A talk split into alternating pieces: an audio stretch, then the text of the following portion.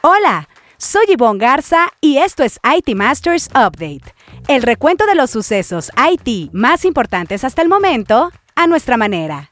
Lanzan el primer punto de interconexión para la región occidente de México. Apple, la primera en alcanzar los 3 billones de dólares en valor de mercado.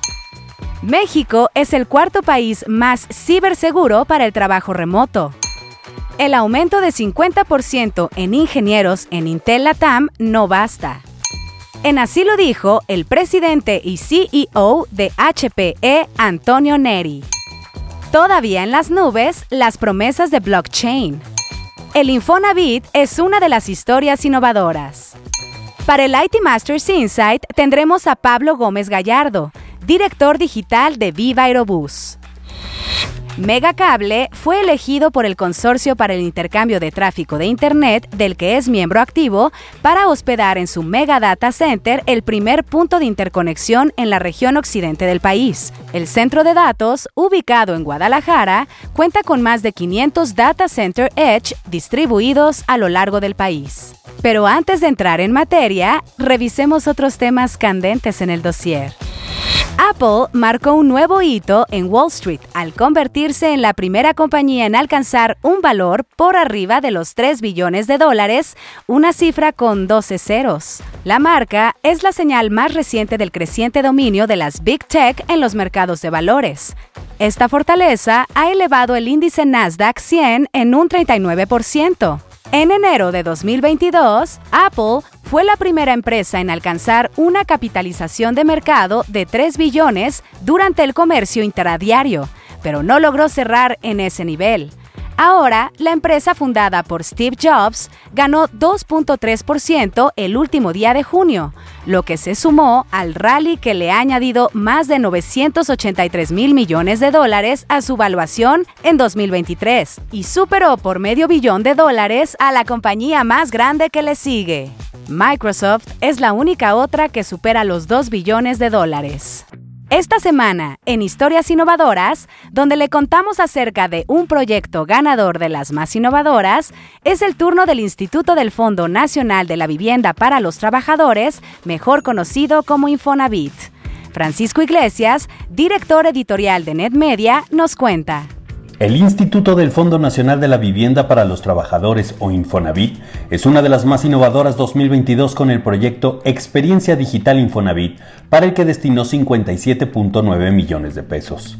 Su innovación de producto o servicio consiste en una mejora de la experiencia del usuario en los canales digitales de la institución.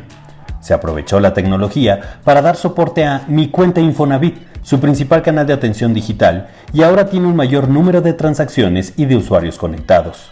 El proyecto fue liberado en mayo de 2022 y es una referencia a nivel institucional de cómo es posible desarrollar iniciativas con un impacto hacia los usuarios. En el tema de seguridad, se integraron componentes en el registro de mi cuenta Infonavit, como el acceso a través del número de seguridad social del usuario como llave única de acceso al portal. La líder del proyecto fue Elizabeth Argüello Maya, gerente senior de transformación digital de Infonavit. Muchas felicidades a ella y a su equipo por ser una de las historias innovadoras 2022. En la gustada sección que esto y que lo otro, México es el cuarto país más ciberseguro para realizar trabajo remoto, de acuerdo con un índice elaborado por IndusFace, una empresa de seguridad SaaS que protege aplicaciones web, móviles y API críticas. La compañía creó un puntaje basado en datos de ciberseguridad que incluyen ataques DDoS, sitios de phishing y de alojamiento de malware o computadoras comprometidas. México aparece en el cuarto lugar con un índice de 84.29 arriba de Colombia. El país registró el número más bajo del top 5 de América en ataques de DOS por cada 100.000 usuarios de Internet y el segundo en sitios de phishing por cada 100.000 URL. Sin embargo, en computadoras comprometidas por cada 100.000 usuarios fue el más alto de los cinco primeros y en sitios de alojamiento de malware por cada 100.000 enlaces aparece como el cuarto más alto.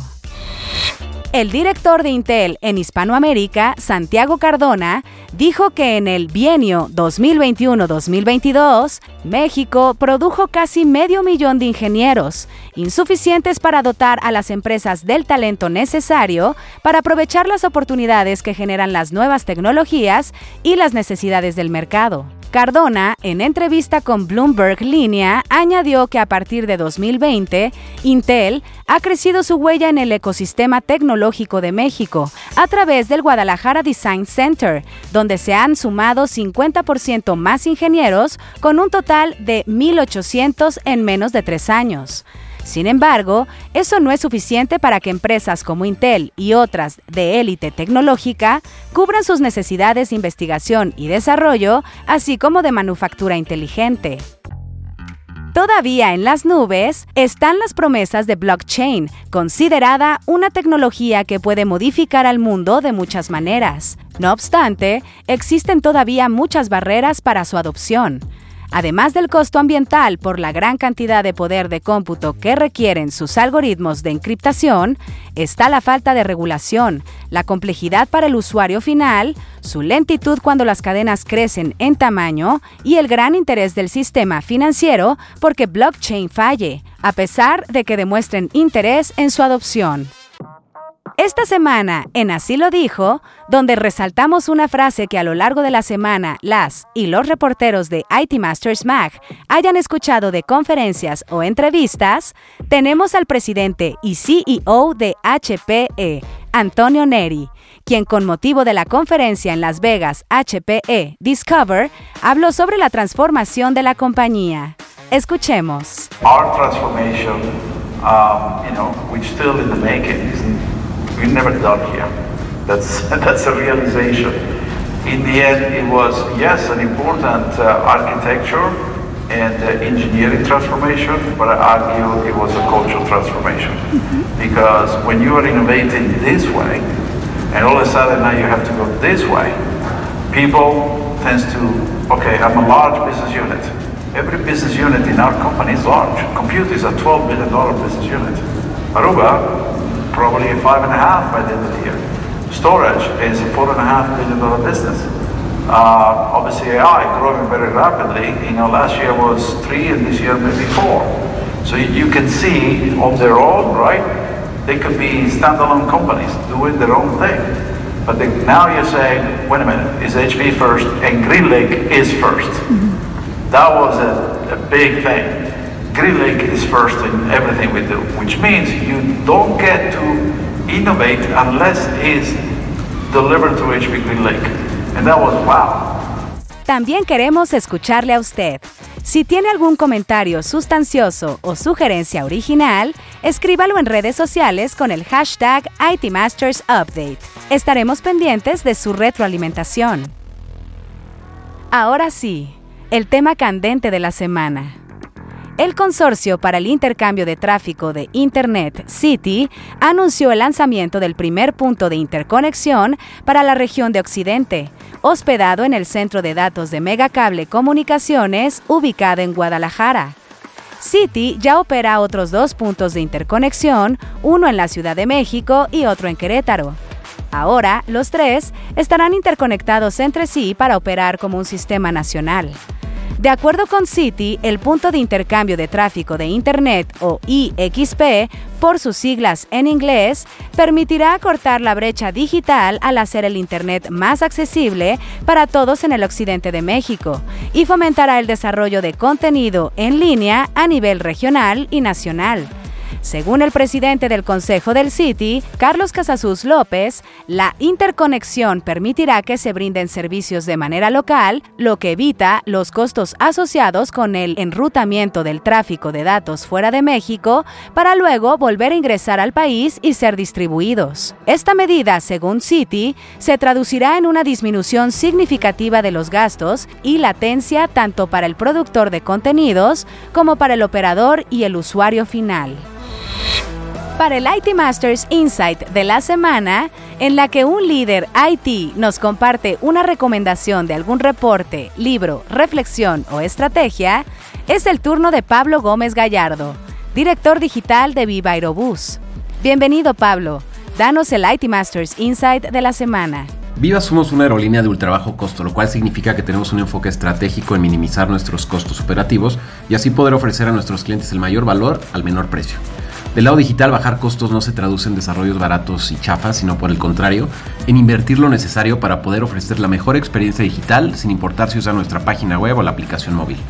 Para esto es clave identificar qué procesos operativos son los que te permitirán reducir más costos y traducirlos en una experiencia digital. Por ejemplo, facilitar el cambio de un vuelo cuando tu vuelo fue cancelado, o poder emitir vouchers de comida para pasajeros que fueron afectados por una cancelación. Todos estos procesos generan no solo costos altísimos de gestión humana, sino también una experiencia negativa al cliente. Por otro lado, es importante definir una estrategia de talento en el equipo digital, definiendo cuáles son esos roles que sí o sí tienen que ser parte de tu equipo interno, ya sea por conocimiento, experiencia o simplemente por lo particular de la posición. Al mismo tiempo, trabajar con los mejores aliados o terceros que te permitan aumentar o disminuir tus capacidades de desarrollo y de acuerdo a las necesidades operativas o de negocio. Todo esto para no perder la agilidad que el mercado nos exige. Para el siguiente episodio nomino a Darío García, CIO de América Latina para Manpower.